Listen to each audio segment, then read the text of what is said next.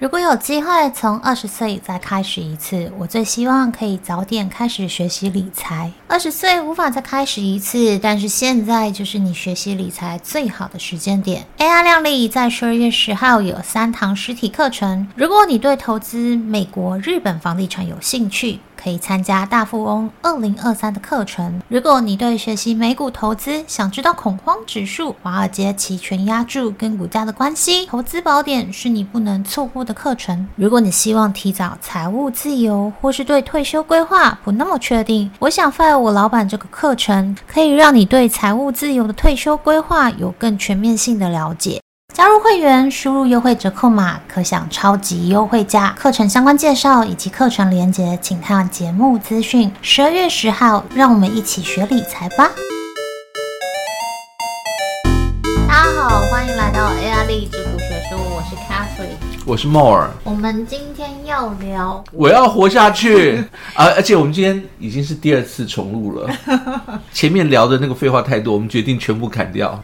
我们主要的主题是要一个可以斜杠的生活技能。你有没有想说，如果你二十几岁，你毕业前前一年、前两年子，大学毕业前，然后你会对未来你马上要出社会生活有什么样的计划吗？不会啊，那时候就很茫然，根本不知道毕业后要干嘛。其实我也是啊。对呀、啊，我觉得大部分的大学大概大三、大四其实是恐慌的，因为你根本不知道你毕业之后你可以找什么工作。你恐慌还不错啊，表示你那时候没有就是生活。的很荒诞，然后也没有谈恋爱，也没有融入社团，人际关系可能就是非常谨慎专业，然后 focus 在你要毕业的状况，不然你要干什么？我觉得我大四最大的压力应该是出国吧，因为我同学大概有三分之二都出国啦。出国那是一种逃避吧，对不对？不是不是，那是那也不是逃避，就是大家都会出国啊，所以就跟大家一起都会考研的意思是一样，对，对不对？那我的同学们都是排出国嘛，那就是不想出社会嘛。你知道我们那时候还有二专、三专、五专，还有高技哦，这我知道，我们那个年代也有。也就是说，他只要大概十几岁就可以出去工作了，然后是职业技能哦。那如果是读类似像这样职业技能的专科学校，基本上是不用想的嘛。我就是因为要这样，所以我才要读专科。大学因为就是混得太久，然后呢，你虽然花很多时间考上了，好像出来也不能做什么事情。对，所以我那时候大四的时候，我的同学基本上都在准备出国嘛，然后我自己也。有考研究所没考上啊，完全不知道我毕业要去找什么样的工作，或者其实对职场也没有认识。那时候周围好多女生都是想说，那能不能够毕业以后嫁人？所以那时候还有一个科系叫做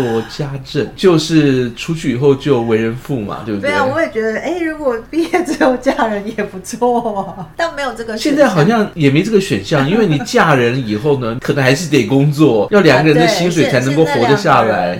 薪水才够活，所以我们现在要谈什么？你刚刚写的是现象，现在现象可能更严重了吧，对不对？出去以后呢，如果你不考研，不去海外再念书，你要怎么样去适应未来的入社会的生活呢？你想说的是，就算我今天考完研究所，或是我出国念书回来，我最后都还是要面对我要进入职场，然后经济独立的这个状况。对，我觉得比较多的问题是，我在猜哦，按照目前。现在知道的周围的这个状况，在台湾的话，我觉得我身边一些朋友出来会不知道要做什么。即使他的工作很好，在大学里面表现非常优异，毕了业以后，他一样会困扰着一个新的阶段，然后他要怎么用什么职能去求生？他预备要怎么去做？做了这个以后会能赚多少钱？这就是另外一个难题了。因为一提到你自己出社会，就有自己的现金流要管理。我知道很多人都没有完全没有这个概念跟想法，就是说出去找一份工作，找这份工作你要赚多少钱才能够支持你目前现在的现金流？或者是说能够维持一个稳定，再从这个现金流往外扩张等等之类的，这都没有想过。那出去以后呢，就会发现，就是如果我要给人家做事，如果人家不要我做事，或者说我不要用这个价钱做这份事，后面的 solution 是什么？对，然后呢，有没有办法要自己创业？这就是另外一个问题了。我先讲，就是假设我现在是大学要毕业的大四的学生，我其实考虑不到你刚刚讲的那个东西，我顶多就是心想说，我去哪里可以找工作？譬如说哪个公司可能会。想要用我，至于他会花多少钱雇我，我会觉得那个控制权不在我身上，我也不会知道我一个月到底要有多少钱我才能活下去。那这不是很危险吗？就是我的意思是说，比如说你找到一家公司，那这家公司出了这这个价钱，然后你发现你在台北这家公司上班，光是台北居住的费用就已经扣掉了可能你生活里面二分之一，一定有可能了，因为在美国都在三三分之一分之以上，美国大概房屋的个花费比例占你所得大概四十，这么高？四十跑不掉。你说租金还是？不管是租金或者是你要去做房屋的首贷，你记不记得我我曾经跟你说过，国外租金它很高，其实很高因为它是跟房贷比率是一样的。哦，所以你的意思是说，假设我今天是大学毕业生，我的年薪是想说十万美金好了，嗯、我的四万是拿来租房子或是买房子用的。你看四万除一除除上十二，每个月三千多嘛，我们那边价钱就是三千多啊，所以其实大概百分之快要四十了。呃，就是每个月的那个现金流量啊、哦，嗯，你即使是就是十万年薪的，可能剩不下几千块。哦，我现在算一下，我大学毕业正式的第一份工作就是租金的占比大概是落在二十。台湾的比较变态，因为台湾的那个租金，但是因为我那时候是跟人家合住，所以我的租金相对也比较便宜，就是等于是两个人分，所以没有那么贵。对对，但如果自己一个人住的话，有可能到三十。逼大学毕业的人一定要恋爱嘛，对不对？要结婚。对。但是，而且我想重点是啊，就是你现在讲到这个的原因，是因为你是帮人家做事，所以是人家给的薪水。对。你跟他讲说我要薪水要高要高，可能就不要你了。而且那时候大学刚毕业，其实完全不知道怎么谈 package 嘛。嗯。对，因为你就会觉得，呃，我什么都不会。然后。哎，我们是不是应该开一个怎么谈 package，把钱要的高一点，让老板后悔，就是我要活下去系列。所以等下等下，我们聊这么多，你我们今天到底要聊什么？基本上来讲，那你刚刚讲。说我们现在的大学教育制度也都是，就是出去是帮人家工作，大家都是啊。你难道没有想过，大学的意思跟一般我刚刚讲专科不一样的意思是，以前我们那时候有专科嘛，专科就是帮人家工作嘛，给他雇的。但是大学因为它比学的比较广泛，你应该有能力去发起一个 create 一个你自己的 business 啊，小小的创业，你也可以两个同时要兼顾，所以这是我们讲的斜杠。像现在创业的机会反而比较多了，嗯，比较容易啊，应该这样。那个一般的自媒体 YouTube。Uber，然后去接一些小编等等之类，这是我个人觉得啦。现在斜杠机会比较多，但是真的走斜杠的人还是比较少。像整个教育的走向，还有我们教育的整个设计，父母亲会比较期望小孩子出去就是到大公司工作。不确定，你如果进不进去大公司，你身边的朋友的小孩是这样吗？我身边的朋友的小孩，对啊，因为你都会期待朋友的小孩差不多就是可以出社会。可是我身边朋友的小孩，如果跟我的情况是一样，是在国外，国外就是随便出去哦。我跟你讲，父母亲都很那个啦，都会想说哦，你看我们家小孩子就去什么美商啦、大公司啦。但是事实上我知道，因为我们家小孩子从小就打工嘛，他去 supermarket 赚的钱其实也不少，只是可能没有就是一般很好的 title 或是公司名称。嗯，其实工作简单又轻松。我的意思是说，我的小孩子呢，他们可能也会根据父母的期望说啊，我要进什么公司，什么什么公司。但是我要说，父母亲反而不担心，因为他即使是就是去 supermarket，你看像美国现在失业率这么低，市场上都一直在缺人，就是缺这种劳动阶级啊，其实是很缺的。他们的薪水也不见得低，只是不见得是大公司而已。而台湾的情况呢，可能又更激烈一点。父母亲会希望小孩子去一个哦好台积电。对啊，如果我是爸妈，我就想说我儿子女儿去了台积电就可以说出口。他现在的身价从十七兆掉到只剩下十兆。Whatever，就是我在里面工作的人，他十七兆跟十兆跟跟我一点关系都没有，他只要每个月付我薪水就好。之前在聊，我们也是另外一个同事，他的家里小朋友就在讲说，他说我的小孩子考上台积电了，然后呢，那个录取台积电对，然后那很厉害。有问他要不要去，有人问他要不要去美国那边的厂，死都不去。死都不去的原因是因为他觉得去美国那边他的薪水其实比当地的那些其他劳工都还要低，会变成当地被歧视的低收入居民。低收入户就是呃，在这个社会里面，我觉得既然你都读到大学，现在几乎所有以前的我职业技能学校或专科都已经变大学。学校都已经升格变大学。哦，那意思就是说，一个好的方向就是，你既然就是给他工作，你是不是也可以再多一些企划，让自己有一些斜杠，有些变成老板的机会或可能？你为什么要一直要人家变老板？你知道当老板是一件很辛苦的事情。你去给人家工作也是一件很辛苦的事啊，你不觉得吗？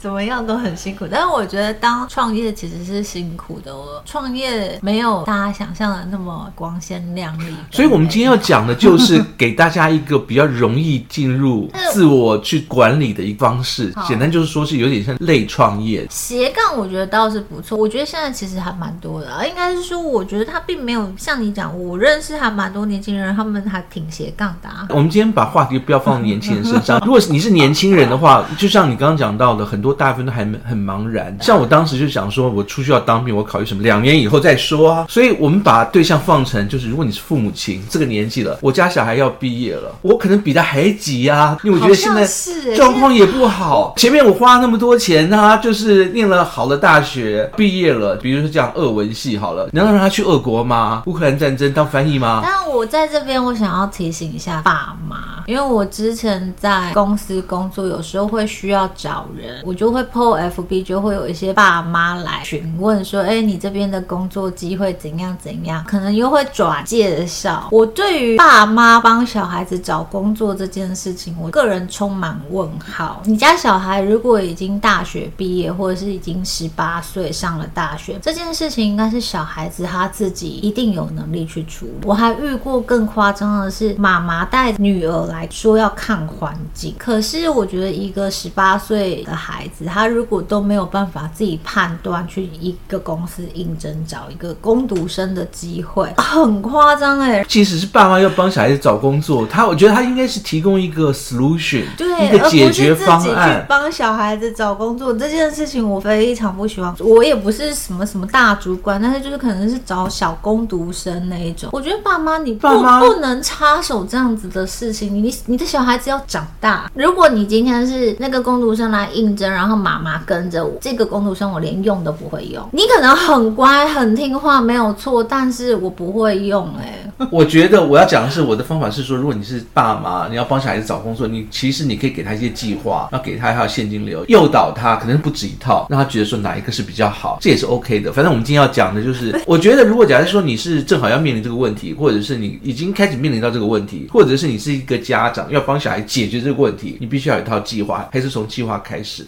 这个计划呢，基本上是现金流计划，因为小孩子其实要生存，最重要就是说每个月的 income 要跟他的那个 outcome 要能够 balance，要能够 break even。除了这个以外呢，反正你就给他一套，就是一个 solution，让他能够觉得说，出去他能够自己 handle 到，就是 income outcome 的部分。那如果他已经，比如说他已经找一家工作，就扣一扣，现金流不够，那怎么样去增加他的现金流？像我自己的 solution，我为了要帮小孩子增加现金流，所以我去租他的房子，当他的房客。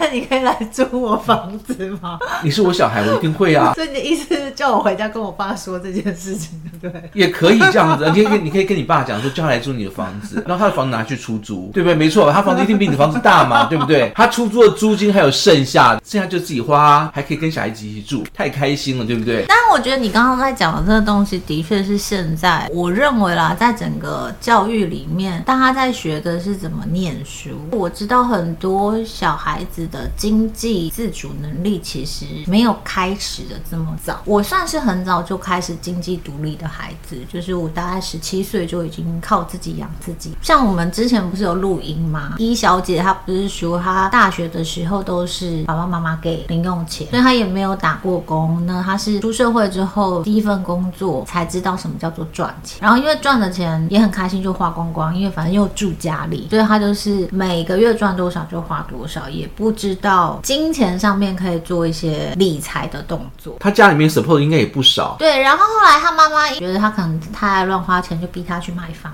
子，类似这样。我要讲的是，其实经济独立这件事情，我觉得越早开始越好。爸爸妈妈给太多 support，对于这个孩子不见得是一件好事。除非你可以保证你 support 到他这一辈子都不愁吃穿，也可以不用一次性或者是间接性 support 那么多，帮他是把它存起来，你一个计划一次性给他。我觉得一次性给他，他不会 OK，他其实就是不会用啊，他他不知道怎么管这个钱。财务独立这件事情，经济独立这件事情是，我觉得很多人即使到出社会，他都不一定是经济独立。如果我今天是住在家里，所以某个程度上我吃爸妈的，喝爸妈，就是也没有付租金，也没有基本开销。我的建议就是说，如果你是要毕业的人，你应该自己你一套你自己的现金流计划，嗯，我可以从什么地方来什么钱，每个月花多少钱，这样想过一遍。第一个你会知道你的目前现在的 income 有没有，或者是够不够。然后之后呢，你的你的 outcome 就是你的生活的开销大概是在多少。之后呢，你就可以去做中间的安排跟 plan。如果不够的话，你要用什么样的方式增加你的 income 或减少你的 outcome？重点是，如果假设说你的 income 是不够的，像我刚刚讲要斜杠了，你可能要自己再去亏一些其他有收入的计划。我觉得这个是需要学习的。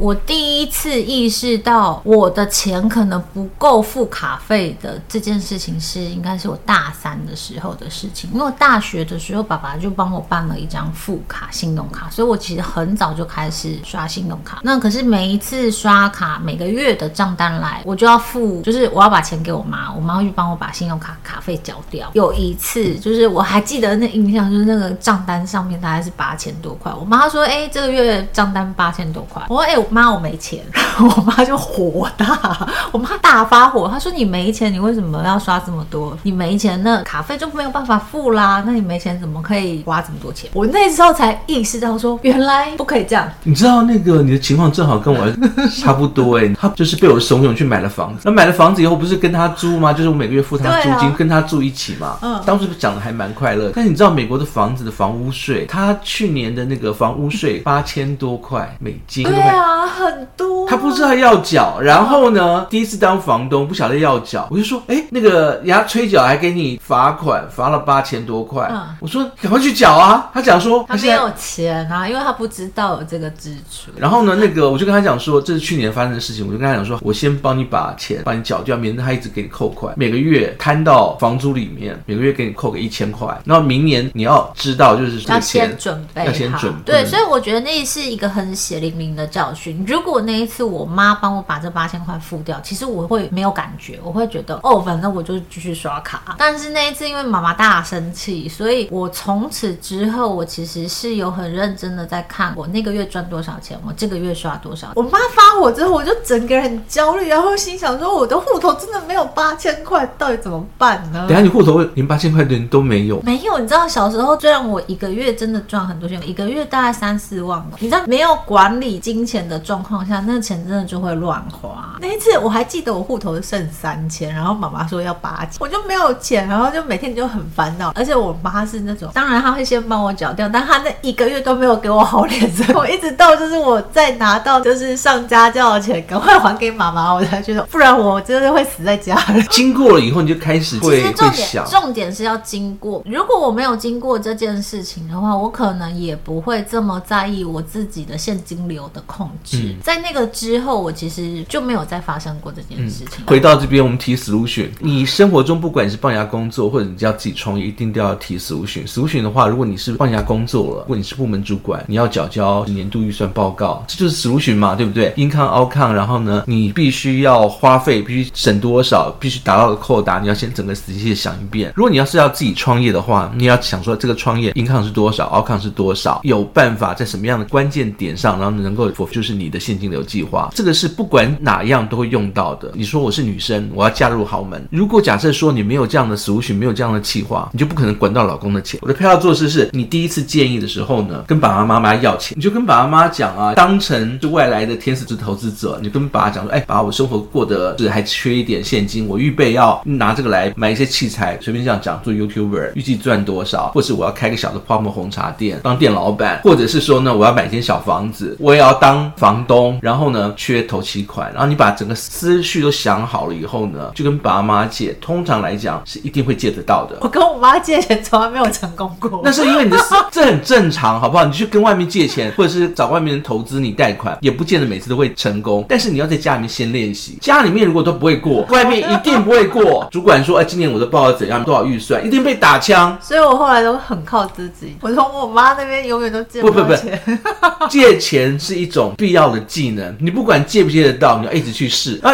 家里面的好处就是你试失败十次，你都不会觉得丢脸了，很正常。因为我妈很小气，或者是说我爸很吝啬，你去试十次，到第二十次成功的时候，你就超级无敌了。我举我自己的例子，我们这有个亲戚啊，我侄子啊，就是快要毕业了，马上要出去社会，他学的是德文，但是呢，他不喜欢去德国。那在国内这个工作，他在想说，那我要找到一个好的工作环境子，然后真的去德国去做翻译嘛，或当导游嘛。那其实我们当初这几个亲戚都在帮他想，其实那你爸因为欧洲有生意嘛，你可以去帮爸爸接，但他又不爱。那于是呢，我就提了一个要钱计划。我跟他讲的说法是这样，大概提一个个现金流计划，然后呢，这个计划叫做生存计划，就是我们我要活下去系列的。要做什么呢？证明他爸如果给他五百万台币，他就有机会在任何一个陌生的地方生存下去，求的一个生存技能。五百万是怎么来的呢？我们不是乱编，我们思考过。像我刚刚讲现金流计划，你要经过思考。这个思考是，如果假设他爸把他送去美国念书的话，一个月最好六万美金嘛，就一百八十万嘛，念四年下来超过五百万嘛，所以你就打个斐波拉契函数，打个那个零点六一八，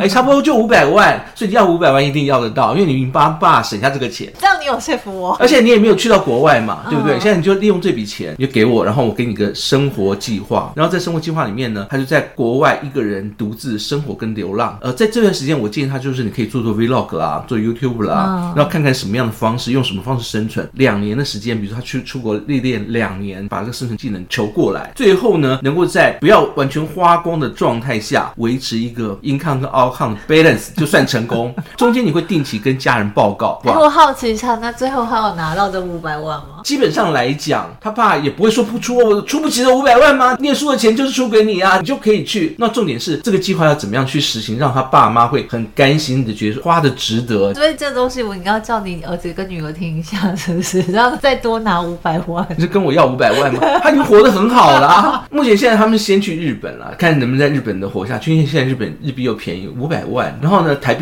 相对于日本算是还不错，对，还能够换到更多，在那边看能不能生活两年。然后呢，在生活当中学到维持一个现金流的一个方式，能达到这个目标，就就能够在当地生存下来，这个计划就算成功。不过，我觉得你刚刚讲的一个很大的重点，就是怎么样 make sure 你的 income 跟 outcome 的那个平衡，甚至有机会可以存到钱，这件事情还蛮困难的。如果你没有真的，所以才要花两年的时间。对，你如果真的没有自己管过钱，嗯、就会发生像我之前交了八千块付不出。不是，我已经帮他想好后路了。如果两年之后发现真的还活不下去，或者是一年多计划终告失败，就是再回去再要一次啊。把事情想好整理以后，再找出一个更有说服力的方式，再要一次啊。可是我觉得这个学习过程是必须。如果你没有自己赚过钱，或者是你没有玩过钱，你其实会不知道钱怎么进来，钱怎么出去，然后莫名其妙钱就不见了，花光了，对不对？对，也不知道花在哪里。对，钱就会花光光。这是我觉得每一个人都需要学习的一件事情。那今天就先这样喽，我们下次见，